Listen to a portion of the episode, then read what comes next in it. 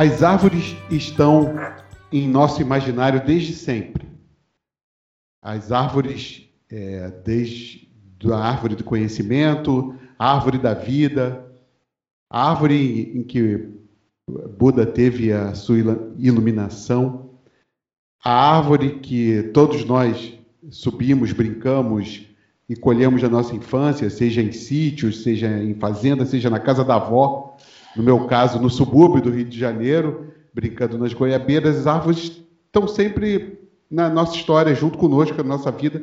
Às vezes, é, de uma forma imperceptível, você só quando vai se recordar né, da, da, da sua vida na infância, você sabe que elas estiveram ali ao seu lado. É, depois que você cresce, principalmente nas metrópoles, nas grandes cidades, em alguns momentos as árvores passam a ser as nossas é, inimigas, de certa forma. As pessoas têm uma outra percepção de árvore.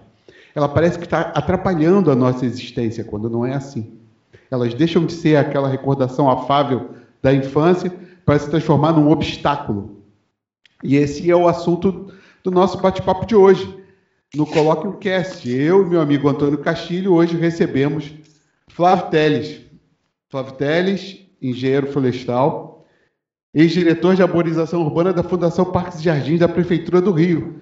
Eu vou deixar que ele se apresente, que ele conte um pouco da história dele para nós e depois a gente emenda aqui na, nas perguntas. Boa noite, Flávio Teles. Boa noite, Marcelo. Boa noite, Castilho. É uma satisfação estar aqui com vocês. É, é um pouco isso que o Marcelo falou, e a gente pode é, lembrar também da, de que a árvore teve presente na vida do próprio Mestre Jesus, Sim. lá fazendo parte do coxo onde ele nasceu, depois nos barcos onde ele navegou, né? por toda a, a Judéia, e depois no madeiro, onde ele foi crucificado. Tem até uma, é uma, uma historinha que conta das três árvores e que fala um pouquinho dessa história e é muito interessante. Procurem na internet essa história das três árvores, que é muito bacana. E é uma satisfação, o Marcelo falou, é, eu sou engenheiro florestal, formado na Rural do Rio de Janeiro, me entrei para a prefeitura do Rio em 1986 e por lá fiquei durante 33 anos até 2019 quando eu me aposentei. Mas a questão das árvores sempre tiveram a ver com a minha vida, tanto na Fundação Parques e Jardins como na minha vida fora da Fundação Parques e Jardins. É, eu comecei trabalhando com reflorestamento de encostas, ou seja, plantando árvores nas nossas encostas, no embrião do que hoje é o grande projeto de reflorestamento de encostas da cidade do Rio de Janeiro, um programa longevo, é, talvez o programa mais longevo de prefeituras, que este ano está comemorando 35 anos. E depois passei para trabalhar com restinga, implantar restinga com árvores, manutenção de praças e parques, de novo com árvores, e até chegar na, no trabalho específico da arborização, que é o que eu venho trabalhando nos últimos 20 anos. E, e aí a importância de algumas pessoas na minha vida profissional é, que me levaram a conhecer a, a questão da arborização com mais é, detalhes, porque é uma, era uma ciência nova que estava se iniciando, é, que efetivamente no Brasil se iniciou na década de 90, com a criação da Sociedade Brasileira de Arborização Urbana, que ano que vem completa 30 anos. E o meu contato com a Sociedade Brasileira de Arborização Urbana despertou o meu interesse, era uma área de conhecimento que a gente fazia muito, né, o trabalho, mas não tinha a ciência por trás do trabalho. E aí foi quando eu comecei a pesquisar, a fazer pesquisas, a, a, a, a, me entender como profissional de arborização que queria aprender um pouco mais. até eu chegar na Sociedade Internacional de Arboricultura, que é uma entidade que está para fazer 100 anos, então a nossa vai fazer 30, a americana e mundial vai fazer 100 anos. E isso abriu ainda mais a minha cabeça para a gente poder é, fazer, plantar árvores no lugar certo e plantar árvores com ciência para que a gente não tivesse problemas como que o Marcelo colocou. É isso. Eu já estendo aqui o boa noite para o meu amigo Antônio Castilho e já passo a palavra para ele. Castilho, boa noite. Boa noite, Marcelo. Boa noite, Flávio. É um prazer enorme contar com a sua presença nesse episódio do Colóquio Cast. É, eu comentava na abertura com o Marcelo e no, no nosso esquenta, né, que a gente faz regularmente em cada episódio, que, a exemplo do que você acabou de falar, Flávio, a gente fica assim, eu fiquei é, conversando com a Giane, com a, com a doutora Giane, que é sua colega aí de trabalho e tudo mais, também foi da Sociedade Brasileira aí de Arborização. Uma das presidentes, inclusive. Pois é. E, e, e aí eu, poxa, igual você falou, comecei a pesquisar. E, e hoje, com a facilidade que nós temos aí em função das mídias e tudo mais, eu fiquei espantado com um outro universo que a gente encontra. Né? Você falou que desde 90, eu estava olhando aqui a legislação, olhando tudo isso, e é um negócio fantástico a especialização, a quantidade de conhecimento que está por trás de tudo isso.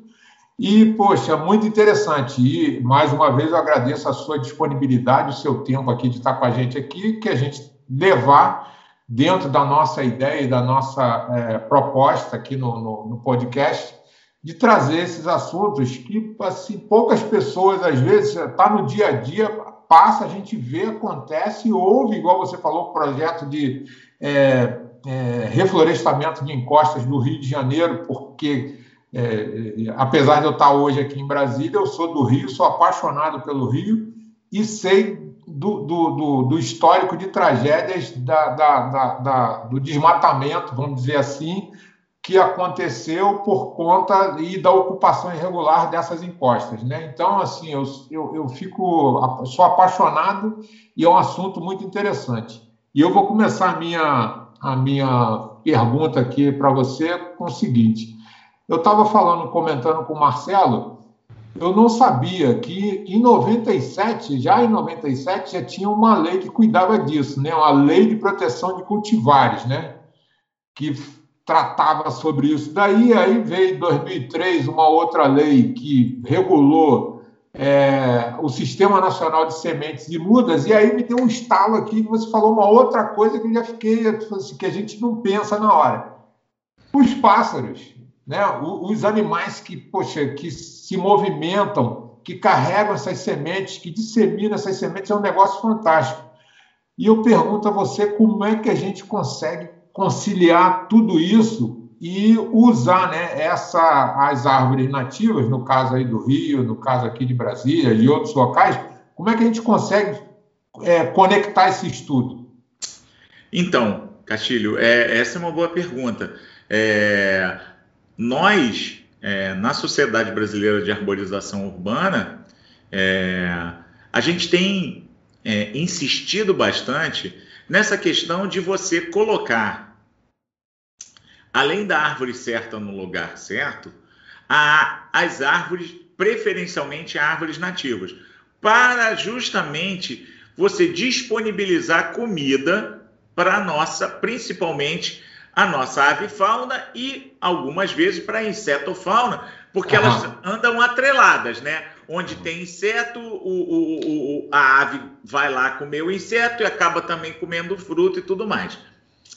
E é muito interessante que a, a coisa foi se modificando e hoje você tem em, em várias áreas novas implantadas na cidade, você já vê é, ninho de pássaro em lugar que você, teoricamente, não acharia que teria, porque a arborização é recente.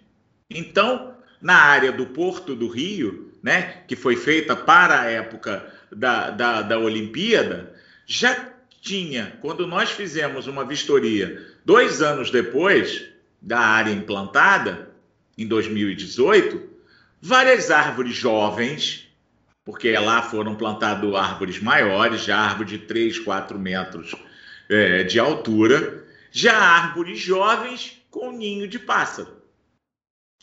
No Parque Madureira, mesma coisa, que foi implantado lá em 2012. A partir de 2015, nós começamos a observar em várias árvores dos trechos que já estavam implantados há mais tempo, né? Porque o Parque de Madureira ele começa a ser implantado em 2012 e acaba em 2017, no final de 2017, você via já ninhos nas árvores jovens que tinham crescido e você vê é, é, essa possibilidade. Então, hoje em dia, quando a gente faz o plantio na cidade, a gente pensa nessa possibilidade de fazer alimento para a fauna. É, isso a gente vê em áreas já estabelecidas, como por exemplo o Parque do Flamengo. O Parque do Flamengo, a gente indo fora do fim de semana, né, onde não tem aquele burburinho de gente pra caramba caminhando, você vê diversos pássaros se alimentando das, a, das, dos frutos que caíram das árvores ou das sementes que já estão no solo. Então é muito bacana. Você vê canário é, da terra, você vê várias maritacas, né? aqueles papagaios pequenininhos, uhum. você vê galo da campina, você uhum. vê várias espécies que teoricamente não estariam ali, convivendo harmonicamente, além dos pardais, das rolinhas, mas você vê uma quantidade muito grande. Tem até um trabalho que foi feito por uma empresa credenciada no Parque dos Jardins que identificou uma série de espécies de aves no parque. Então, a gente vê o parque, mesmo um parque aberto, não um parque fechado, uhum. cumprindo uma função de alimento para a fauna. Pois é, interessante isso e, e dentro de uma área densamente é, popular, popular, popular, assim, é, com muita população, né? É, com muita população, com muita é, carro passando trânsito, lateralmente. Exatamente. É, poxa, isso é interessante. É, é uma outra é, questão, eu lembro, Marcelo falou aí da, da zona norte do Rio, né? Eu, eu sou, nasci é, em São Cristóvão, no antigo Hospital Francisco de Paula, que sim. hoje é o Quinta Dor, se eu não me engano. Sim, sim, sim, sim.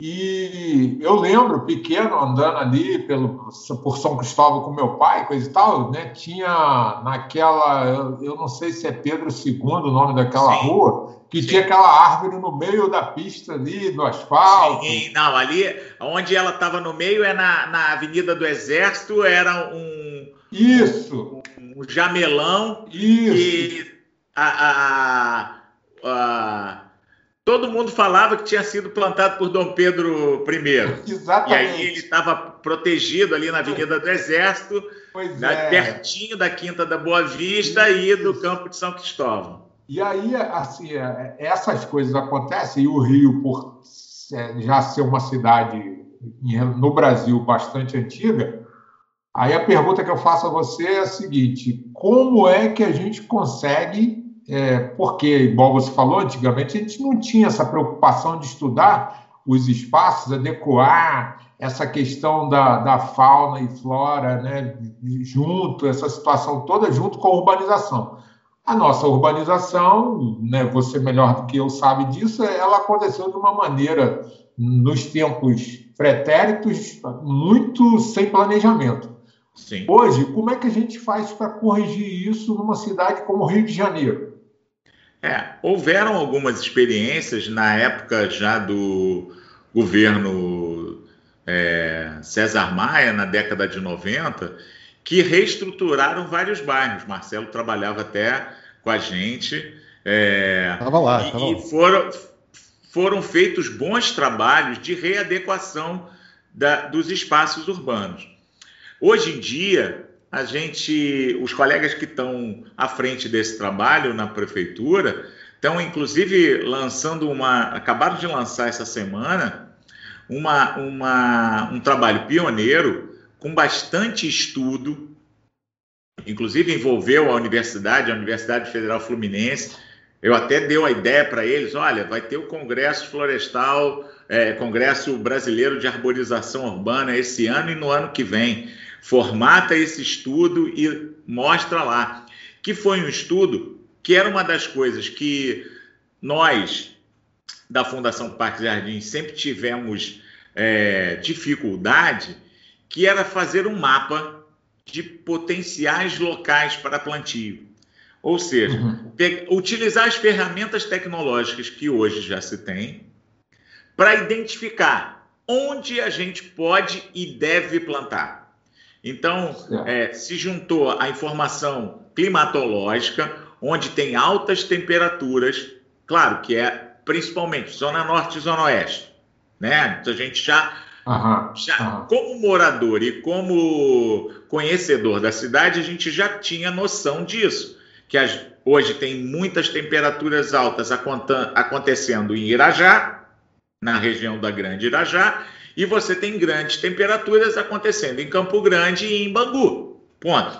Então, a gente já imaginava. Outra coisa é você o mapa. O pessoal da Secretaria de Planejamento é, mostrou um trabalho que eles fizeram. Pegaram material da, que a Conlurb já tinha feito, pegaram material que a climatologia da rural com a UFRJ também já tinha.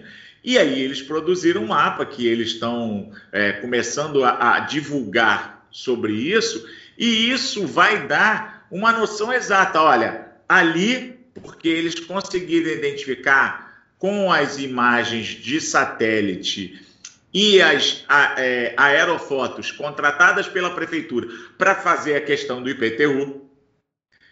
E aí eles conseguiram identificar nas ruas a o, a quantidade de copa de árvore que tinha nos locais.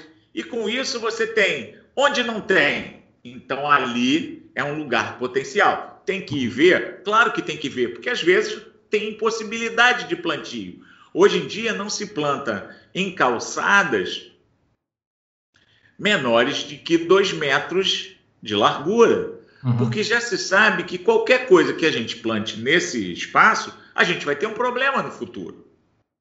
Não adianta a gente ser irresponsável, porque os antigos não sabiam disso, uhum. mas hoje nós sabemos. Uhum. Hoje tem uma, uma diretriz de acessibilidade que diz que a gente tem que ter no mínimo 1,20m e o ideal seria 1,50m de área livre para um cadeirante ou um, um deficiente visual poder caminhar sem ter problema, ou um idoso, né? Mas no passado a gente não sabia disso.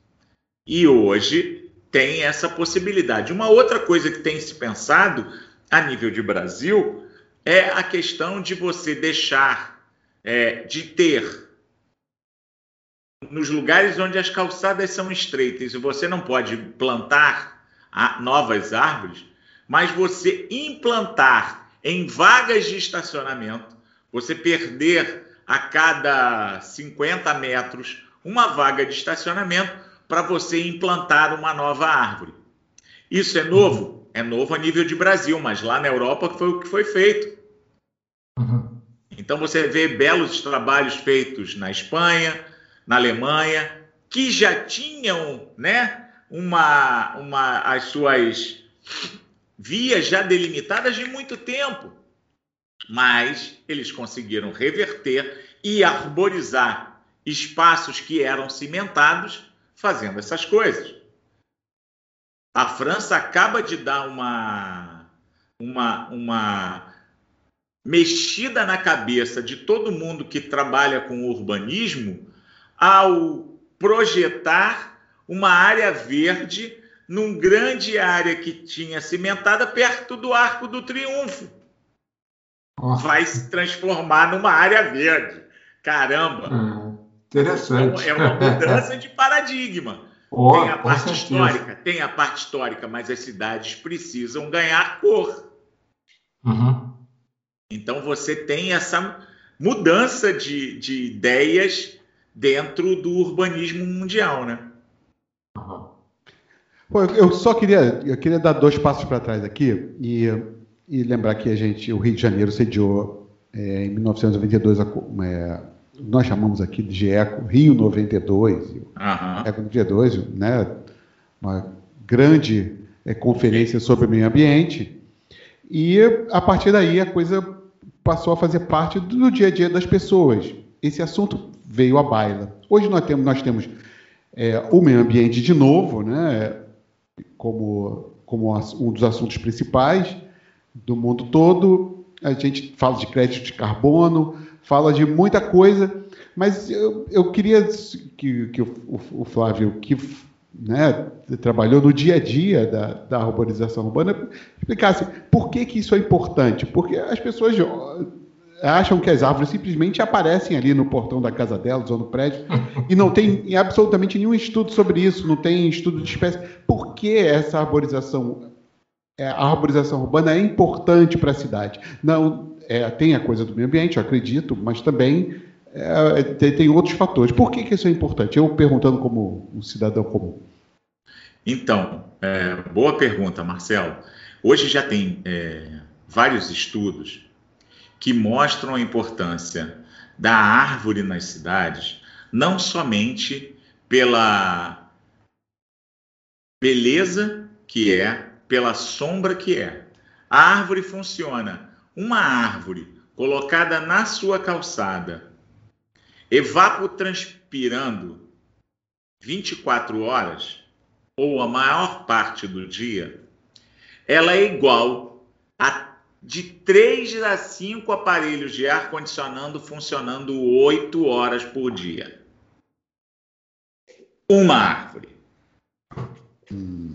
Nos Estados Unidos, o principal, até bem pouco tempo, eu não sei como é que está isso agora, eu não tenho, eu não tenho visto pesquisas novas sobre o assunto, mas deve estar tá ainda é, bem ainda no top deles quem mais investia em arborização nos Estados Unidos eram as companhias de energia elétrica, porque elas diminuíam o consumo.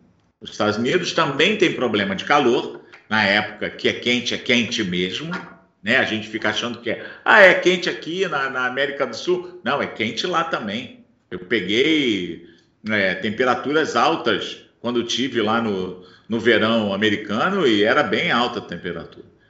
Então, essa questão Além disso, a árvore serve para reter na sua copa a quantidade de chuva que, em vez de estar sendo levada direto para a rede de drenagem, ela vai descer pela copa, passar pelo tronco e infiltrar no solo.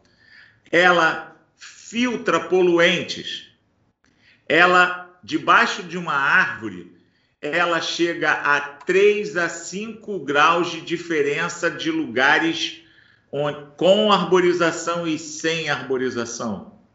Você sequestra carbono. Você é, já existem pesquisas que mostram locais com alta quantidade de árvores são mais valorizados do que lugares sem árvores.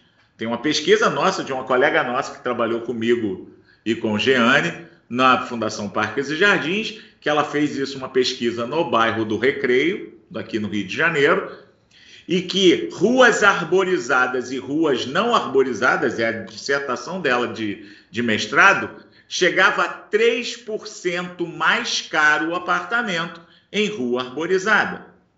Em alguns trabalhos é, fora do Brasil chega a 10%. Isso. Você tem que ruas arborizadas é, é melhor psicologicamente para as pessoas. Tanto que hoje, durante a pandemia, vários trabalhos estão saindo, é, agora esse ano, mostrando a importância das áreas verdes para as pessoas para a saúde mental das pessoas. Existem trabalhos feitos pela, é, pelo pessoal nos Estados Unidos e na Europa comprovando e que já estão sendo replicados aqui no Brasil, lá pelo pessoal da USP, que está mostrando essa verdade.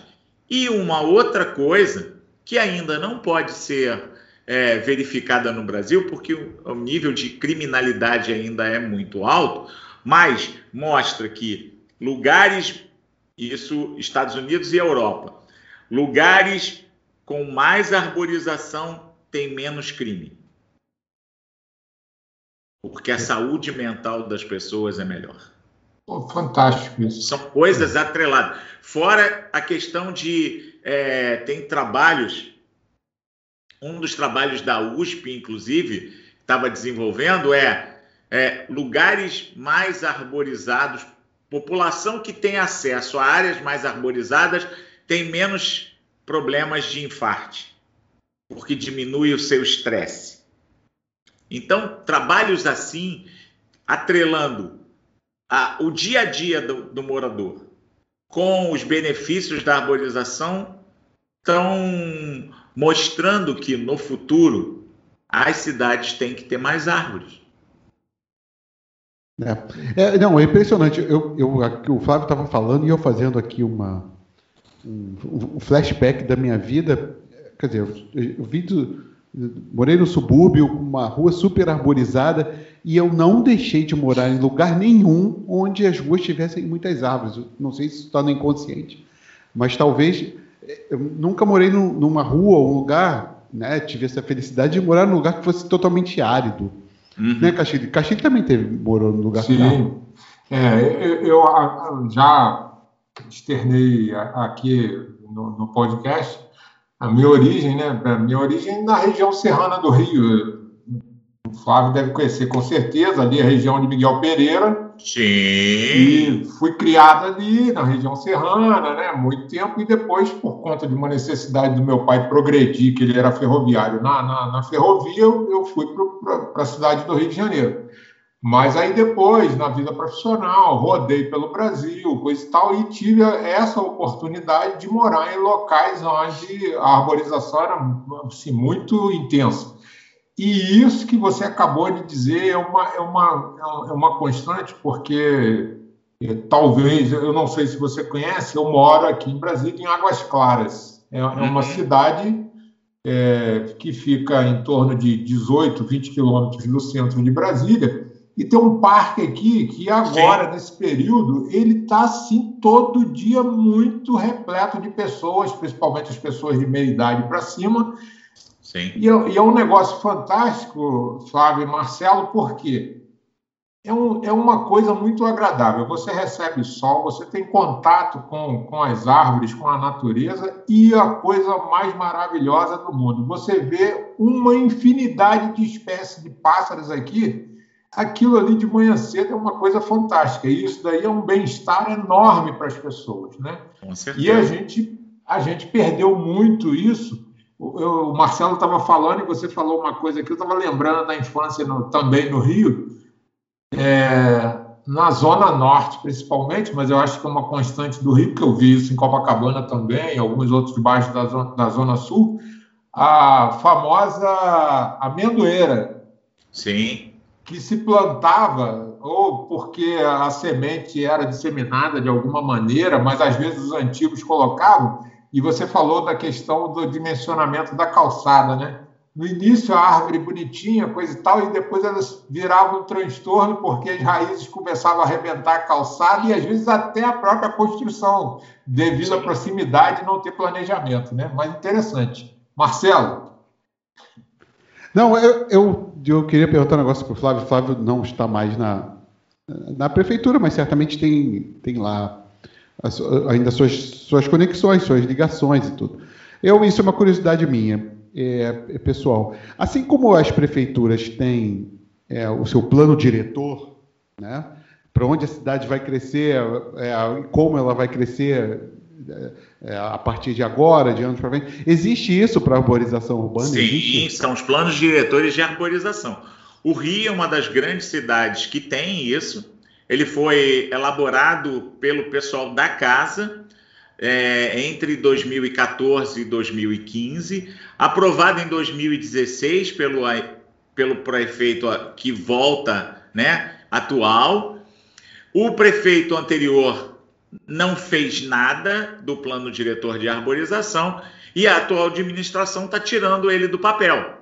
Tanto que esse mapa de plantio que eu falei é justamente uma das atividades desse grupo que está retomando o plano diretor, da, plano diretor de arborização da cidade. Esses planos diretores hoje, São Paulo acaba de aprovar o dela.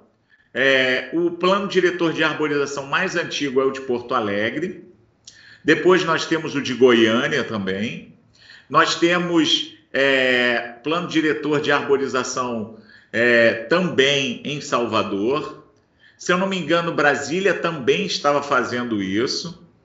Por quê? Porque é importante a gente ter é, esse direcionamento de da onde a gente vai ter, que para onde a arborização vai caminhar, quais são as espécies que a gente vai utilizar, quais são os melhores critérios que a gente vai utilizar para implantar essa arborização. É, a maioria das grandes cidades não tem um mapeamento dessa arborização, esse é um problema muito sério, porque a gente não sabe qual é o. Primeiro, não sabe qual é o seu universo de arborização que as cidades têm. É, e isso é muito ruim, porque todo mundo fica dizendo: ah, minha cidade é mais arborizada do que a outra. Sim, mas qual é que percentual realmente é isso, né? Porque é, a, ainda não se fez de maneira é, uniforme uma, uma. Primeiro, nem todas as cidades têm um plano diretor de arborização. Isso é uma das coisas que a Sociedade Brasileira de Arborização está preocupada, tanto que tem um grupo de pessoas é, preparando um projeto nacional da Política Nacional de Arborização Urbana. Nós estamos é, voluntariamente preparando esse projeto de lei que vai ser, antes de ser mostrado aos é, ilustres senadores ou é, deputados, a gente vai abrir para a sociedade civil.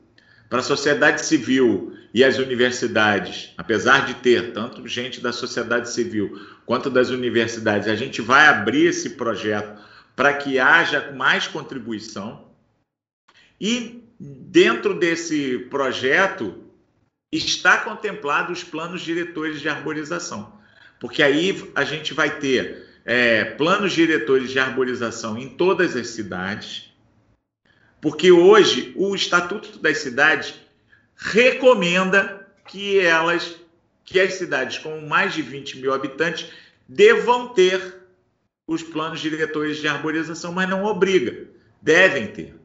É, São Paulo tem um projeto muito bom chamado que já vem algumas é, de, quer dizer, ainda não está em décadas, mas já vem em algumas administrações que chama-se município verde azul. Esse município verde azul, ele pega tanto a parte de rios e esgoto, quanto a implantação de áreas verdes e arborização. E ele ranqueia através de vários parâmetros, de 10 parâmetros, como está o município. À medida que o município é avaliado, ele tem a possibilidade de receber mais recursos do que o outro ou pelo ICMS verde ou por aporte de recursos do próprio governo do estado. Então isso é muito legal. São Paulo tem aumentado a quantidade de área verde e isso tem forçado também que as prefeituras investam na profissionalização dos seus funcionários. Porque para tratar do verde tem que você ter profissionalismo. É, por isso, é, isso é muito interessante. É, o Paraná tem um, um, também um, um trabalho muito importante do Ministério Público do Paraná, que começou a cobrar das prefeituras que elas tivessem os planos diretores de arborização e estabeleceu um modelo junto com as universidades, o Ministério Público e os conselhos regionais um modelo de plano diretor de arborização e eles avaliam se aquele plano diretor está legal para ser implementado. E com isso, você começa a ver, a pipocar essa coisa das cidades menores se preocuparem com a qualidade da arborização. E essa política nacional de arborização, existem poucos lugares no mundo que tem. E aí você começa a ver, na mesma hora que a gente está elaborando isso, isso é, surge da cabeça de um grupo de pessoas, mas baseado no país vizinho, no Chile, que começou a elaborar a sua lei das árvores. E aí a gente conversando com eles, a gente está se integrando nesse trabalho, apoiando o trabalho deles e eles vão apoiar o nosso. E a gente descobre que a Espanha, que também não tem, também está elaborando uma legislação lá. Então você vê que a coisa está espalhando no mundo. Uhum, uhum. Por quê? Porque as pessoas querem cidades mais verdes. Sim, perfeito. É, Castilho, a gente estava falando outro dia, a gente vai ter que dedicar o episódio todo ao aquele negócio do ESG que a gente tem que falar. Isso. Environmental uhum. Social Governance. Isso. E agora, Isso. né, todo mundo vai ter que, que obedecer, e aí eu acho que esse assunto volta na pauta, né? volta, volta, volta, é. com certeza. E, eu estava, o Flávio estava falando, eu estava viajando aqui, é, a gente estava comentando, da, teve até um programa agora recente, eu estava comentando com o Marcelo, né? Da, da, a mídia, a gente tem que ter um cuidado danado hoje, que tem um. Tá complexo, né? Mas tem alguns Sim. programas que são antigos e conseguem manter ainda a sua excelência, né? Uhum. É, um, um, o Globo Rural estava mostrando a fábrica de árvores em São Paulo. Com certeza. Em Bragança Paulista. Né? Paulista, né? exatamente é um projeto fantástico, né? E eu você estava falando, eu estava viajando aqui com relação ao seguinte, né? A gente está falando aqui das cidades densamente é, povoadas, né? Uma população grande e tudo mais, mas a gente se esquece às vezes. Você falou aí das cidades pequenas, né? De, da, às vezes por conta e, e é isso aí é muito afeto não só ao Brasil, mas principalmente aqui por conta do nosso nível de escolaridade, uma série de outros fatores que envolvem educação e tudo mais, a gente fica preocupado no seguinte: você tem visto muito projeto de fazendas, né, de, de, de é, grande produção, principalmente pecuária e essas grandes áreas agricultáveis e tudo mais, esse projeto de reflorestamento e tudo mais. Isso também é pensado lá, Flávio, no campo? Sim. Hoje você tem várias cidades pequenas e médias já pensando nessa questão da arborização e, e você tem no interior de São Paulo um grupo grande de cidades que tem pensado na, nessa questão da produção de mudas para não só para a arborização das cidades, mas também para a questão de recuperação de áreas degradadas, que esse país precisa pensar nisso. É, no Rio de Janeiro, a gente tem dois grandes produtores que, que têm essa qualidade de mudas, mas a gente tem em São Paulo essas duas empresas, tanto essa, a fábrica de árvores que você falou, quanto o Horto Tris, que é próxima, que é na cidade de Amparo. Uhum. E a gente tem um grande pesquisador próximo a essas duas cidades, que é na cidade de Nova Odessa, que é o Harry Lorenzi, que tem uma coleção de livros sobre arborização, sobre árvores e palmeiras, fantástico. Talvez uhum. seja o pesquisador é, de, de maior, não pesquisador da pesquisa, mas o cara que colocou, materializou muitas pesquisas mostrando árvores que podem ser plantadas.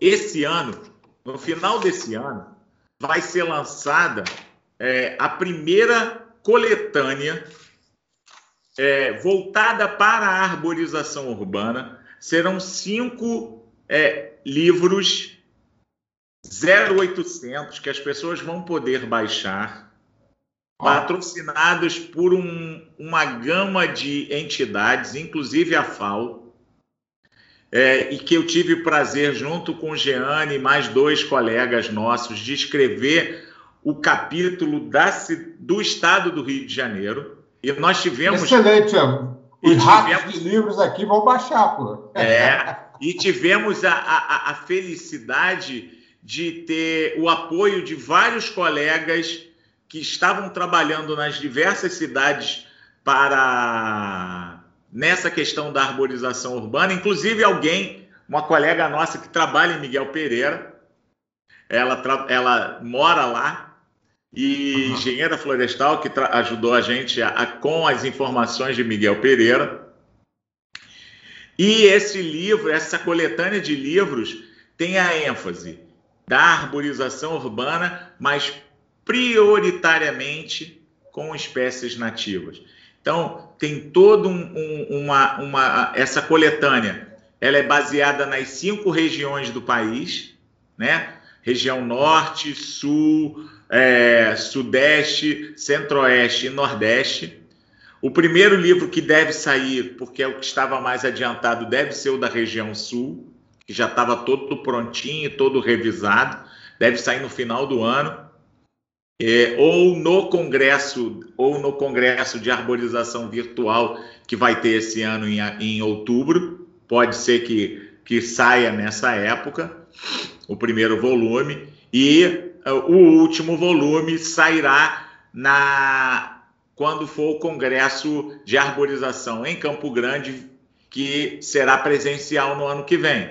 Então, é, a gente terá nesse ano, né, entre o final do ano e, e os 30 anos da SBAL, o lançamento dessa coletânea de cinco livros, que vai envolver uma gama, envolveu mais de 400 profissionais do Brasil trabalhando nesse livro. Então a gente espera e voltado para justamente essas pessoas, o tomador de decisão dessas cidades médias e pequenas, com a informação simplificada para eles, para que eles possam melhorar as suas cidades, porque a gente tem é, as grandes cidades é onde está concentrada a maior parte da população, tudo bem mas o que a gente tem é maior quantidade de cidades pequenas e médias no Brasil. Uhum. E essas cidades têm que ser é, mantidas verdes, porque é o que a gente não vê hoje em dia. Você que conhece Miguel Pereira, eu conheço Miguel Pereira desde a década de 70. Uhum. Você ir a Miguel Pereira hoje não é mais a Miguel Pereira que a gente conheceu não. lá tem Perfeito. prédios altos. Né? Isso. Né? Cara. A mesma coisa em Friburgo, a mesma Isso. coisa no Brasil inteiro. Por quê? Uhum. Porque as, as pessoas quiseram modernizar as suas cidades. E é o mesmo caso da amendoeira que vocês estavam falando antes. A amendoeira uhum. foi espalhada pelo Brasil porque deu certo no Rio de Janeiro, se copia para o Brasil inteiro. Rio de Janeiro era a capital e era a vitrine. E ela, a amendoeira, apesar de não ser a vilã que muitos gostam de colocar, inclusive Drummond tem um, tem um, um poema lindíssimo sobre a amendoeira, um, um, conto sobre a amendoeira, chamado Fala Amendoeira, e é, é muito é, perceptível que a amendoeira foi usada porque ela tem muita semente, ela germina fácil, ela cresce rápido e se estabelece rápido também. Uhum, Só que perfeito. muitas vezes foi colocada no lugar equivocado. Exato. Uma calçada estreita. Uhum. Uma calçada onde passava toda a tubulação de rua, uhum. da rua. E aí as pessoas têm problemas com ela. né? as pessoas é, no Rio de Janeiro, é, a amendoeira é bem antiga, porque segundo pesquisas dizem que o próprio mestre Valentim, lá no projeto do primeiro passeio público do Brasil, que é o passeio público da cidade do Rio de Janeiro, que data lá do final do século XVIII, que ele já usou a amendoeira lá. Tanto que tem essa grande amendoeira logo na entrada, próximo ali a, a, a Cinelândia, uhum. que é gigantesca. Ela deve ter mais de 30 metros de altura.